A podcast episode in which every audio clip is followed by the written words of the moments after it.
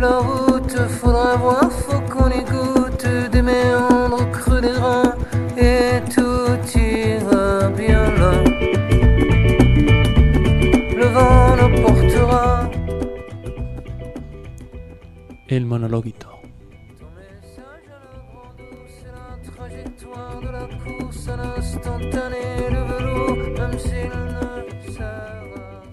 Si Google no miente, hoy está nublado en Madrid y sobre nuestras cabezas ha empezado a posar la idea de que ya ha llegado el invierno y de que estar aquí ya no es algo pasajero, algo temporal, sino algo definitivo y que nos asusta. Significa que estamos un paso más cerca de ser mayores y de dejar de vivir nuestra adolescencia para empezar a recordarla. Estamos un paso más cerca de ser personas con responsabilidades reales, más de lo que actualmente son el hacer trabajos para clase o preocuparse por los exámenes.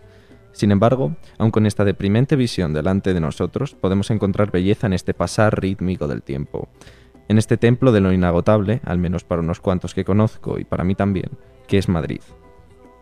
Esta isla en mitad de España, donde perderse es simple y donde el ajetreo da a veces las menos, hay que decir, con espacios donde el tiempo se desdobla y parece eterno.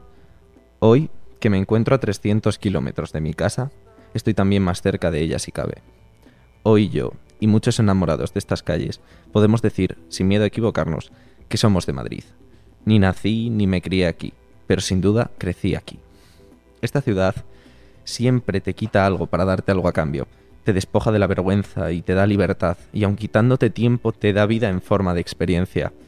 Te vuelve loco, pero te hace madurar, y te pone delante un abanico de personas de entre las que tú eliges a quienes quieres que te acompañen.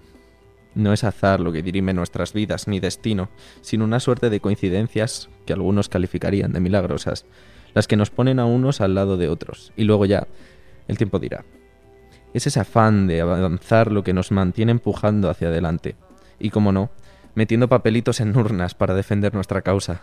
Y es que, aunque nos propusiésemos al comenzar este programa a reducir la política a un mínimo, es imposible no hablar de ella tras las últimas semanas esas elecciones ajustadas, con candidatos que claramente iban a luchar entre sí y otros que sinceramente nadie pensaba que saldrían, y efectivamente no salieron, con momentos de incertidumbre máxima y de campañas por todo lo alto, con debates cargados de tensión y al final gente que parece no estar convencida con el resultado. Así son las elecciones en este CMU, tensas hasta el final.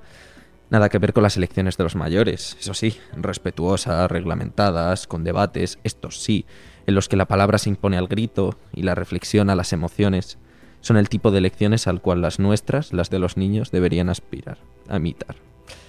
O lo mismo no me he enterado de, de cuál es cada cual.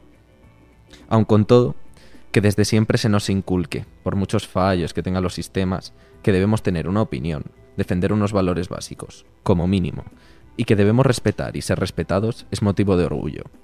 Son estos los principios que nos unen a todos, quienes como ladrillos conformamos esta presa que se llama democracia, y que contiene no solo nuestro futuro, el de cada uno, sino un futuro común que se antoja, ora más cercano, ora más incierto.